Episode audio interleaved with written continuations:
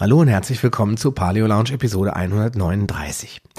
Ich freue mich, dich heute zu einem neuen Thema oder zu einem neuen Themenkomplex begrüßen zu dürfen, denn in Zukunft wird es hier in der Paleo Lounge weniger riesige Monster-Episoden und mehr kleine, kompakte Episoden geben. Und anfangen möchte ich mit dem Themenkomplex der Antinährstoffe und was sie anrichten können.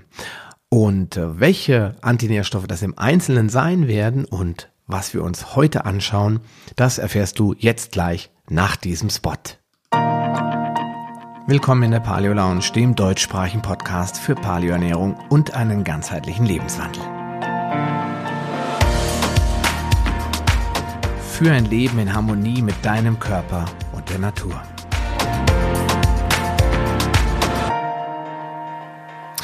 Ja, wie schon gesagt, sollte es in dieser neuen Reihe um das Thema Antinährstoffe gehen und dazu müssen wir vielleicht ganz vorne anfangen, was sind eigentlich Antinährstoffe?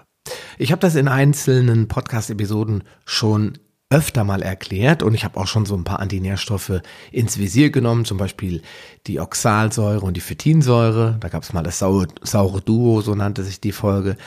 Und eigentlich alle wesentlichen sind schon mal hier und da irgendwo angesprochen worden. Aber für alle, die jetzt noch nicht so treue Hörer des Paleo Lounge Podcasts sind, möchte ich es nochmal ganz kurz erklären.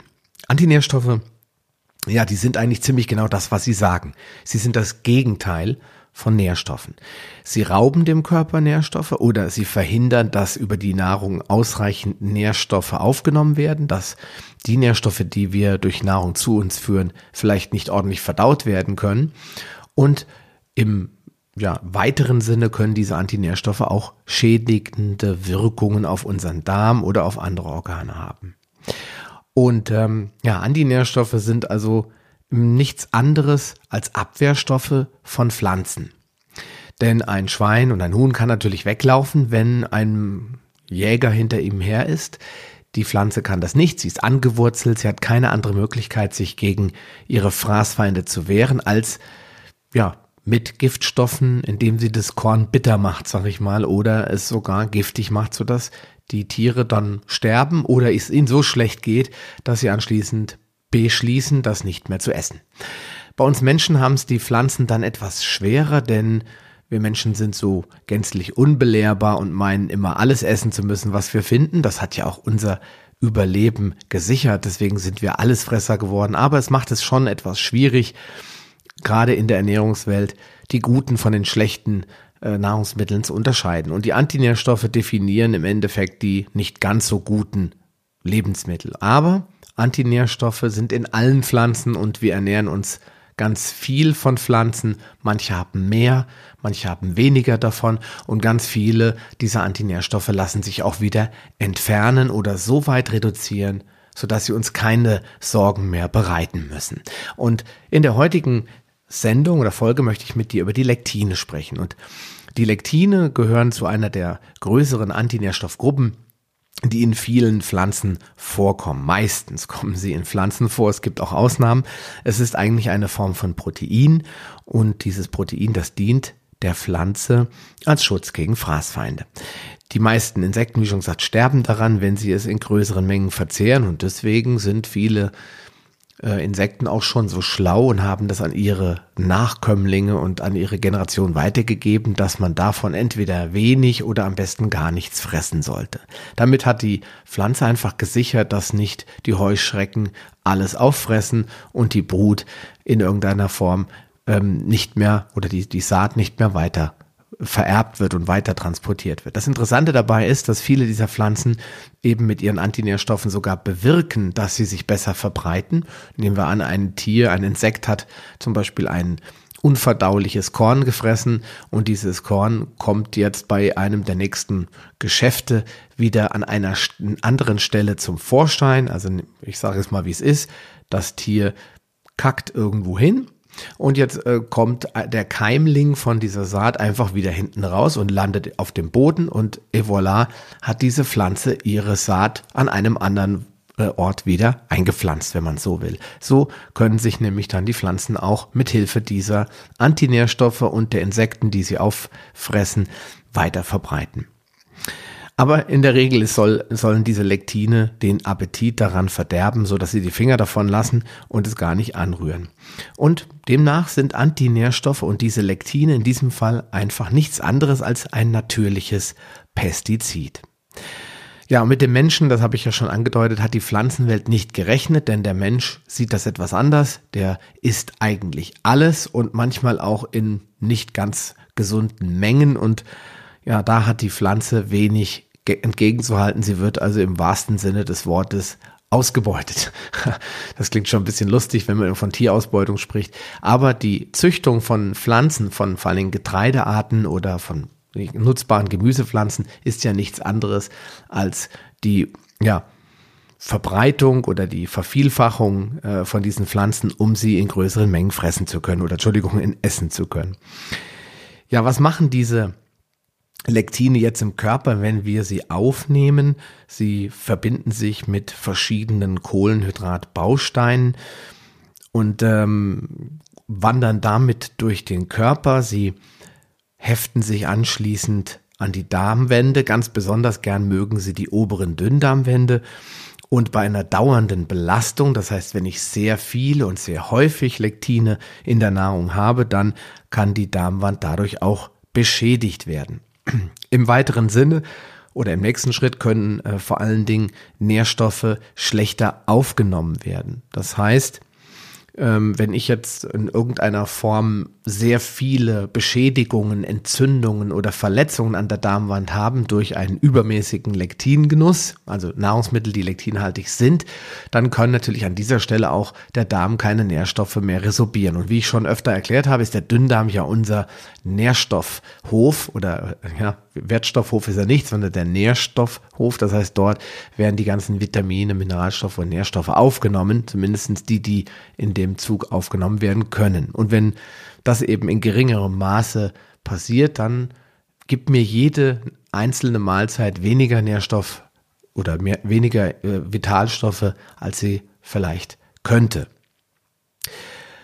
Ja, und ähm, wenn ich das nochmal weiter übertreibe, dann reden wir irgendwann vom sogenannten Leaky Gut. Das ist dann der löchrige Darm. Äh, so weit kommt es bei den wenigsten, weil viele sind auch relativ widerstandsfähig. Nicht jeder ist ein empfindlicher Mensch und kommt mit den Lektinen nicht so gut klar, aber es ist eine mögliche Konsequenz, nachdem die Dünndarmwände oder auch die Darmwände im Allgemeinen immer mehr beschädigt wurden, dann entstehen eben auch Leaky Gut Syndrom und andere Probleme. Ja, und wenn ich schon mal in irgendeiner Form ein Leaky Gut habe, und was das genau ist und warum das so problematisch ist, werden wir jetzt hier nicht besprechen.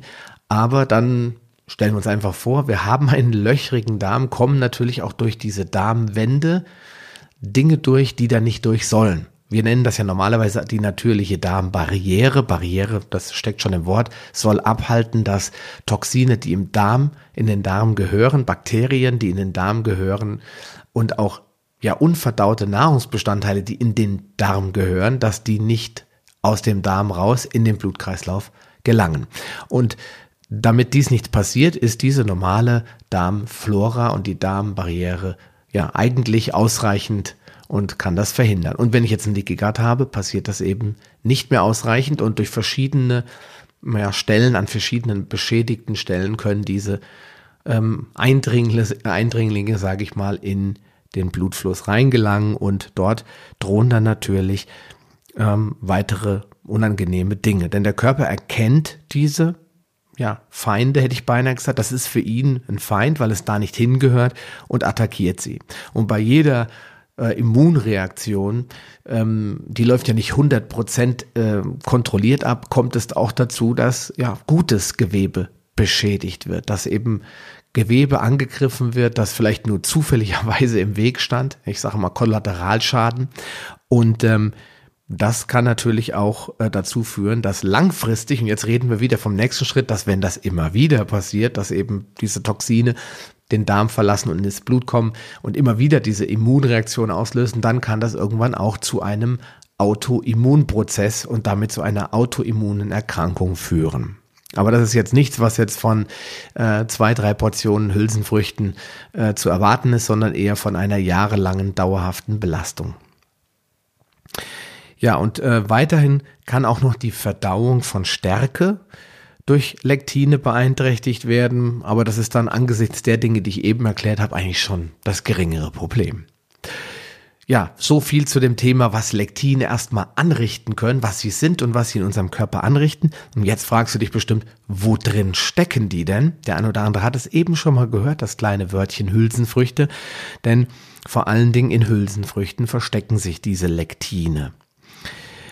Ja, ähm, im Getreide stecken sie drinne, in äh, weniger stecken sie in den sogenannten Nachtschattengewächsen und ganz, ganz, ganz selten stecken sie in Milch. Ich habe davon bis dato noch nichts gehört, habe aber jetzt bei der Recherche für diese Podcast-Episode rausgefunden, dass das wohl so ist.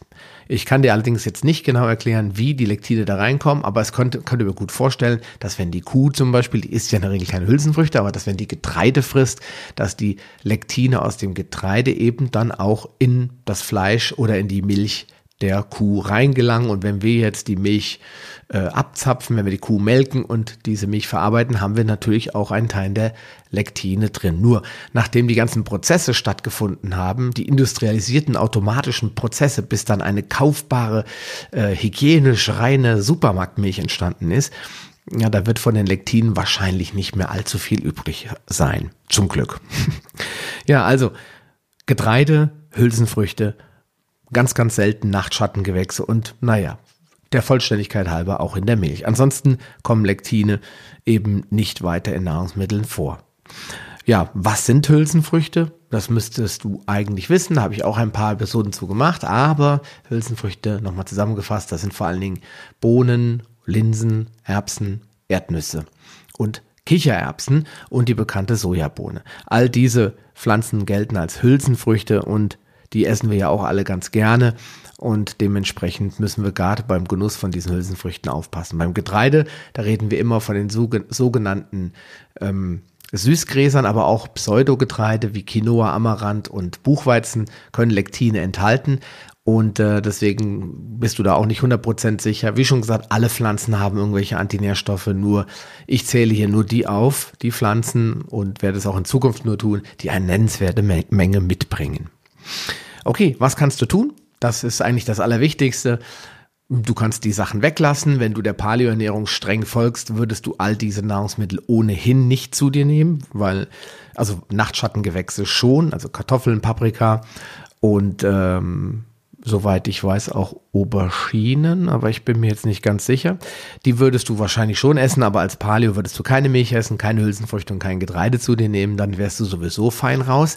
Wenn du aber so wie ich immer wieder mal zu solchen Lebensmitteln greifst, damit das Mikrobiom schön bunt und vielseitig ernährt wird, dann musst du natürlich wissen, was kannst du tun, außer es nicht zu essen, damit diese Hülsenfrüchte und Getreide, also dass diese Lektine einfach bei dir keine Chance haben oder wirklich unbedeutend gering in deinen Körper gelangen.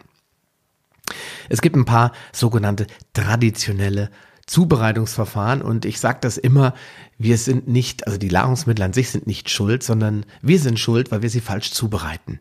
Und äh, eine schöne Sache, die wird hauptsächlich bei Soja gemacht. Soja ist für mich ja kein Nahrungsmittel, ähm, sondern damit kann man Autos lackieren und Fußböden reinigen, aber zum Essen ist es meiner Meinung nach nicht gedacht. Aber wenn du dennoch meinst, es essen zu müssen, dann würde ich Sojaprodukte aus, ausschließlich fermentiert zu mir nehmen, das heißt ähm, als Tofu oder als äh, ja, irgendwie eine andere äh, fermentierte Variante davon. Mir fällt jetzt nur noch die Sojasauce ein. Das wäre eine Möglichkeit. Fermentieren kann man natürlich auch Getreide. Fermentieren kann man natürlich auch Milchprodukte. Wie schon gesagt, Lektine sind da keine große Problematik. Ähm, viel wichtiger ist bei Getreide und bei Hülsenfrüchten einweichen. Hülsenfrüchte weicht man in der Regel, je nachdem, ob sie trocken sind, also ob sie wirklich völlig äh, aus der Natur einfach nur getrocknet in eine Tüte verpackt wurden, ähm, maximal 24 Stunden ähm, und minimal zwei bis drei Stunden, wenn du sie jetzt aus einer Dose oder aus einem Glas äh, holst, weil du es gekauft hast im Supermarkt, dann sind die schon eingelegt, dann haben die schon einige ihrer Schadstoffe verloren, aber ich hole die immer dort raus, spül die mit sauberem Wasser ab und lasse sie in diesem Wasser liegen für drei Stunden, dann schütte ich das Wasser wieder weg, spüle sie durch ein Sieb nochmal kräftig ab und dann werde ich sie erst verarbeiten, das heißt kochen oder zubereiten. Wenn du dich an diese Regeln hältst, bist du bei Hülsenfrüchten schon mal sehr, sehr weit voran und hast keine Probleme mit Lektin.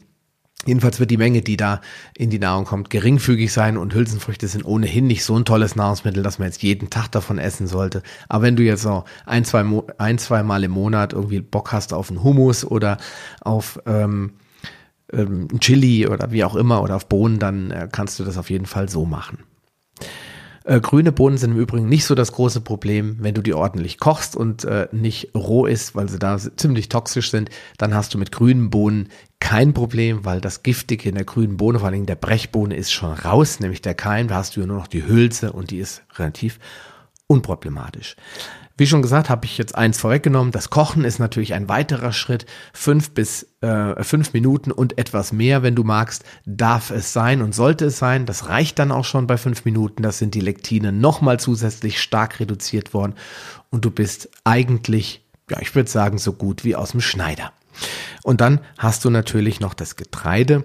Das kannst du keimen lassen, weil das schmeckt hervorragend, wenn du jetzt äh, gekeimte äh, Körner zum Beispiel noch ins Brot zusätzlich machst. Aber wenn du jetzt das Mehl verwendest und hast jetzt selbst welches vermahlen oder du hast es gekauft, dann achte natürlich auf eine möglichst hohe Qualität, Biomehle und nicht das billigste aus dem Penny, sondern ein gutes Biomehl von einer guten Mühle, von der du weißt, dass sie sauber arbeitet. Und dann ist es wichtig, den Teig mindestens 24 Stunden gehen zu lassen. Was heißt das? Nennt sich Teigführung. Das heißt, du mischt alle Zutaten, Wasser, wenn du Hefe verwendest oder was auch immer, in diesen Teig und lässt diesen Teig 24 Stunden stehen. Anschließend nimmst du oder alle acht Stunden nimmst du mit den Händen den Teig und ziehst den ein bisschen auseinander. Das nennt man Aufdehnen. Dann kann Sauerstoff an den Teig kommen, so dass er sich weiterentwickeln kann, weiter reifen kann. Und bei diesem Prozess, ich mache das eigentlich im Moment derzeit nur mit Hefe, kann sich eine natürliche Hefe dort bilden, wenn du ein bisschen Starthefe hinzugegeben hast und die, und dabei werden die Antinährstoffe und Schadstoffe im Mehl Stück für Stück für Stück abgebaut.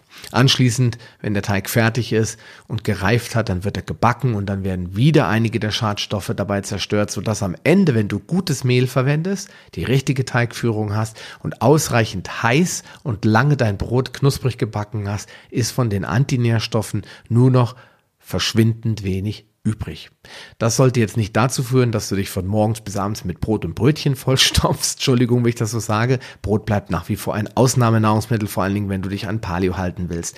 Aber es sollte möglich sein, ab und zu mal ein selbstgebackenes Stück Brot oder eine Scheibe Brot oder ein Brötchen essen zu dürfen, ohne dass man gleich Angst haben muss, von einer tödlichen Krankheit befallen zu werden oder von innen heraus von Antinährstoffen zerstört zu werden. In diesem Sinne, für alle Freunde des Brotessens, lange Teigführung und schon seid ihr auch wieder mal aus dem Schneider. Ja, wer bereits unter sogenannten AIKs, also Autoimmunerkrankungen leidet, sollte sich testweise einmal antinährstofffrei ernähren. Vor allem die gluten- und ATI-freie Ernährung, also die sogenannten Trypsin-Inhibitoren, da kommen wir in einer weiteren Folge drauf zu sprechen.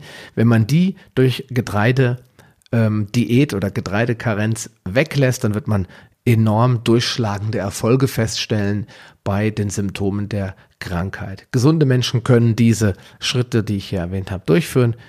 Autoimmunerkrankte sollten sich wirklich testweise bis zu 30 Tage komplett getreidefrei, also glutenfrei ernähren. Dann verzichtet man automatisch auch auf die sogenannten Amylase-Trypsin-Inhibitoren.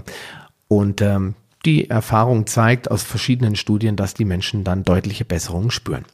Ja, ich bin zum, möchte zum Ende kommen. Wir haben schon wieder 18 Minuten und äh, in dem Moment 50 Sekunden. So lange sollte es eigentlich nicht werden. Ich wünsche dir viel Spaß beim Anhören der nächsten Folgen. Es kommen jetzt ab und zu solche speziellen Folgen in den Podcast rein. Bleib gesund und wir ja, hören uns sicherlich ganz, ganz bald wieder. Bis dahin, dein Sascha Röhler. Schön, dass du dran geblieben bist.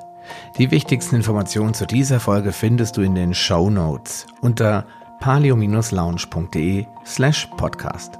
Dort findest du unter Archiv alle Podcast-Episoden auf einen Blick. Oder gehe auf palio-lounge.de slash Folge und ergänze die entsprechende Nummer. So findest du unter palio-lounge.de slash Folge 76 die Shownotes der Episode 76. Wenn dir diese Folge gefallen hat und du etwas für dich mitnehmen konntest, dann würde ich mich über deine ehrliche Bewertung freuen. Eine Anleitung, wie du diesen Podcast bewerten kannst, findest du unter palio-lounge.de slash podcast-bewerten. Deine Bewertung hilft mir sehr, diesen Podcast bekannter und vor allem sichtbarer zu machen, damit auch andere Menschen davon profitieren können. Ich freue mich schon jetzt, dich bei einer der nächsten Folgen wieder begrüßen zu dürfen und wünsche dir viel Erfolg bei der Umsetzung deiner persönlichen Ziele. Bleib gesund, dein Sascha Röder.